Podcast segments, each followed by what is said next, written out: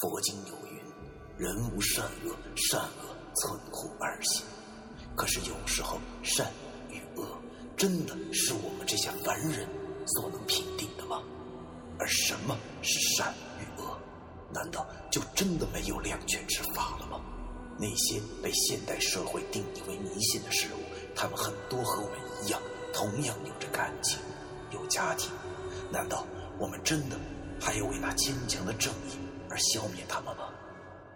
欢迎收听 FM 幺七五六八九，我当尹阳先生的大纪念。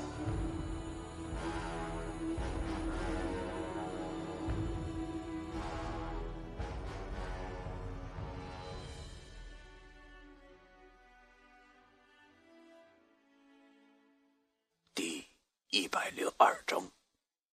横死之际，藏经有云：“藏者，藏也，成生气也。夫阴阳之气，一而为风，生而为云，降而为雨。行乎地中，则为生气。正所谓，人有人气儿，鬼有鬼气儿，万物生成，全凭一口气。”而文书那天接的这个白活主要就是要守住死者的气。这么讲，大家伙可能不太明白，那我就从那天中午开始讲起吧。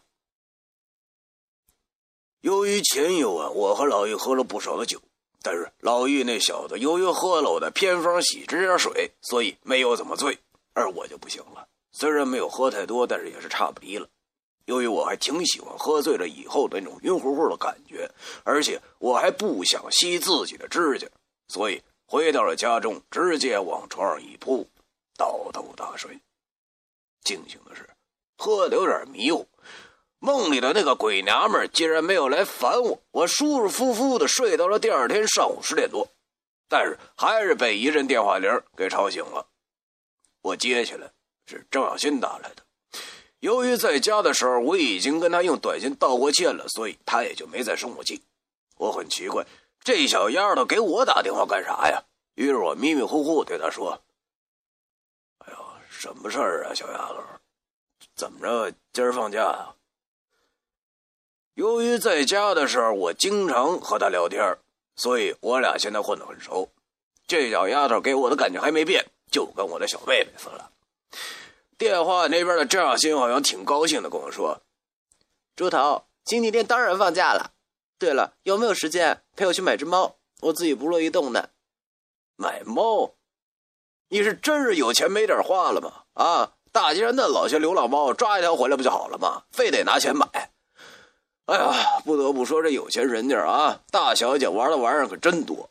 我从被窝里坐了起来，对着电话说：‘我说老妹儿啊。’”今儿恐怕不行啊，我下午还得上班呢。对了，你不是有老易电话吗？你给他打一个不就完了吗？他好像有家放吧？电话那边的郑小新听我好像不愿意陪他似的，便有点不乐意了。他说：“大礼拜天的，你上什么班啊？是不是有女朋友了啊？然后就不陪妹妹去陪女朋友了，是不是？”哎呀，我心里一阵苦笑。我有个屁女朋友！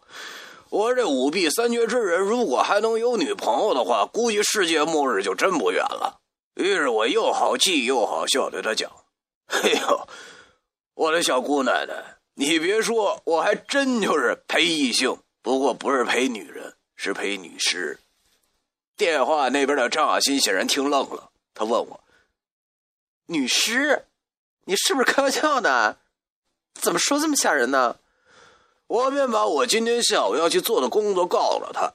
他听完后叹了口气，对我说：“崔哥，也真是难为你了。我觉着吧，你和易星星还是找一个正经的工作干吧。不是，你说你们老这么下去，不是那么回事啊。我知道你有本事，但是你总这么下去的话，人都会崩溃的，好吗？”说实在的，听这小丫头这么说，我心里确实挺暖和的。我也知道，我干这行并不是什么好事吃阴间饭的没有几个是有好结果的，早晚有一天得崩溃。而且，现在我越来越觉着，我们这行已经不再被这个社会所认可了。但是，已经没有办法了，我已经没有了退路。现在小命还保不住呢，等保住小命以后再说吧。于是我便苦笑，对着电话说：“哎呦，让你费心了，妹子，有机会了吧？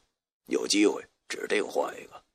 你听话，给老于打个电话吧，他一定能陪你去。”电话那边的张小新很听话的说：“嗯，那崔哥你注意点身体，如果再遇到什么危险的事儿，要是和自己没关系，最好就少掺和，少管，知道吗？”我苦笑对电话说：“成成成，知道了，妹子，你看我啥时候多管过闲事啊，是吧？”电话那边的张小新叹了口气对我说：“其实我知道。”我说这次也没什么用，你什么性格我太了解了。我俩又闲聊了几句后，便挂断了电话。我穿着四角裤站了起来，从桌上拿出了根烟，点着了，叼嘴里，心里想着：他说他了解我，这开玩笑呢吧？长这么大，我都不了解我自己是啥样的人。洗漱完毕，我煮了袋方便面，吃完了后看了看表，已经快十二点了，于是。我便穿好衣服下楼，坐着公交车去了福泽堂。推开福泽堂的门，只见今天文叔这老家伙竟然出奇的没有斗地主，而是身着一身黑色得体的中山装，正坐在接待桌前抽烟。见他今天这泡红了脑袋，还梳了个霹雳的发型，好像还喷了啫喱了，看上去油光锃亮的。我心想，这老神棍今天怎么打扮的这么社会呀？他见我来了，就招呼我过去。我坐在他对面。他便开始跟我讲今儿这活儿的重要性。原来今儿这雇主可是大有来头的。听文书说，好像是那个公司的大老板，贼有钱的样子。曾经在福泽堂求了好几座佛，而且还请文书给看过风水、相过阴宅。反正是钱没少花，是文书最大的客户其中之一。可是所谓一名二运三风水，如果命不好，求再多的佛。又有什么用呢？看来这户人家是注定命中丧子。就在昨天，这个大老板的女儿出了意外，出了场车祸，迷迷糊糊的。据说死的是挺惨，右腿被撞折了，肋骨被撞断了好几根，扎进了肺里，大面出血，惨不忍睹。听文书说，这女的和我年纪差不多，才二十多岁，正是水灵的年纪。可惜。就这么死了，他爹妈就这一个孩子，哭的不行不行的，但是也得接受这现实啊，得让自个儿的女儿风风光光的上路。于是便给文叔打了个电话，让他帮忙操办操办。而文叔便以他那普渡世间疾苦的心肠答应了。我听完后心里骂道：“哎呦我去，你个老神棍啊！普渡众生是假，趁机捞钱才是真的吧？”看来这一家已经把操办白事所有的流程都交给你了，这里头油水可不少啊！啊，到时候你这老神棍一定能狠切一片。哎呀，这老神棍，他这贪的心什么时候算是个头呢？这老神棍虽然懂得全是坑蒙拐骗的手段，但是他也还是会些皮毛的。毕竟只吹牛逼的话，总有一天会露馅的。这老神棍好像还读过些藏经、坤道秘籍之类的，对于停丧日、出丧日、起丧日什么的，还是略懂一些的。他知道，这女人横死之后的事情啊，处理方法很麻烦，弄不好的话，就会对那家和操办的先生都有不好的兆头。古书有云：“客死一人香魂散，忧病犹挂杨世人。”说到底呀，女人这种生命体实在是难对付，而女鬼就更加难对付了。特别还是横死之人，因为这根本算不上善终，而这种人没有无常勾魂，怨气极大。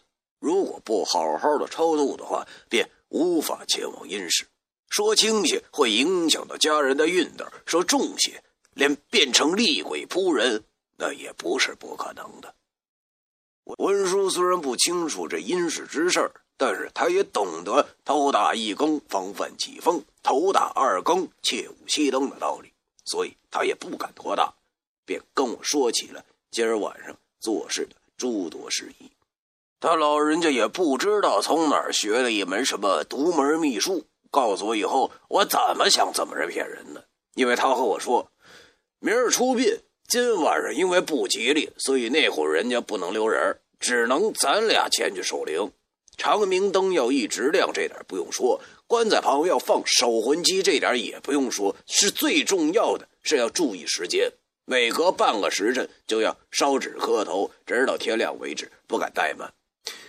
我听他说完后，心里全是鄙视。本来嘛，要没有这个金刚钻，你就别揽什么瓷器活，什么独门秘术，纯属是蒙人的，鬼才信。你也不想想啊，有哪户人家死人，家里人不留下来守夜的，还让外人来守，这不笑话一样吗？烧纸和长明灯这点倒是挺正常，但是也不能每隔半个时辰就烧啊。要知道，那死去的女子现在一定还在迷茫的状态。你烧的一些纸是给谁烧的呀？这里给大家解释一下：刚刚死去的人在意识上是并不清楚自己已经死掉了的。等到无常勾魂，或者是三天已过，他们才会相信自己已经离开人世了。而这段时间则被称为一迷期。这期间的鬼魂。如果是因为环境不当，或者是行差踏错，是最容易变成厉鬼或者杀魂的。之前我遇到的那黄衣女鬼，就属于是横死，横死的罪孽太大，不配无常引路。但好在他虽然是因生因死，但是心中存着的对董思哲那个杂碎强烈的思念，所以只是暂时变成了游魂。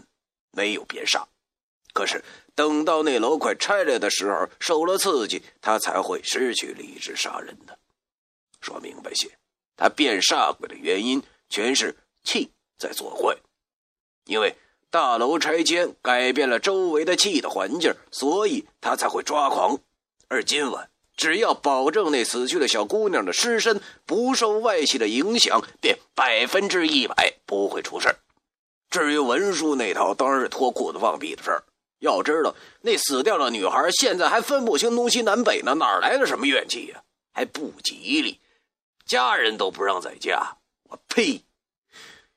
哎呀，但是没办法啊，谁让他是我老板呢？我这个小马仔只能听他的。他说东，我不敢打西；他说抓狗，我不敢投机。只是苦了我了。